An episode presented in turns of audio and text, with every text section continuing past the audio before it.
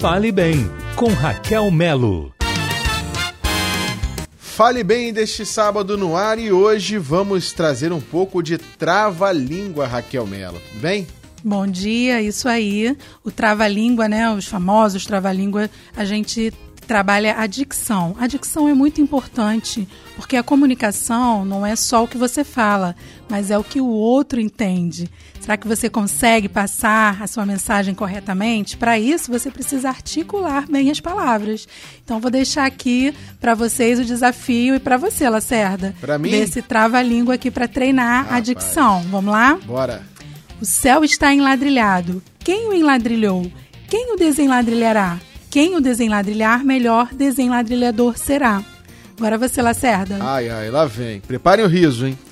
O céu está enladrilhado. Quem o enladrilhou? Quem o desenladrilhará? Quem o desenladrilhar?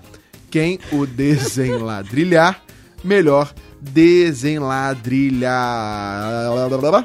Melhor desenladrilhador será. Isso aí, Lacerda já tá craque.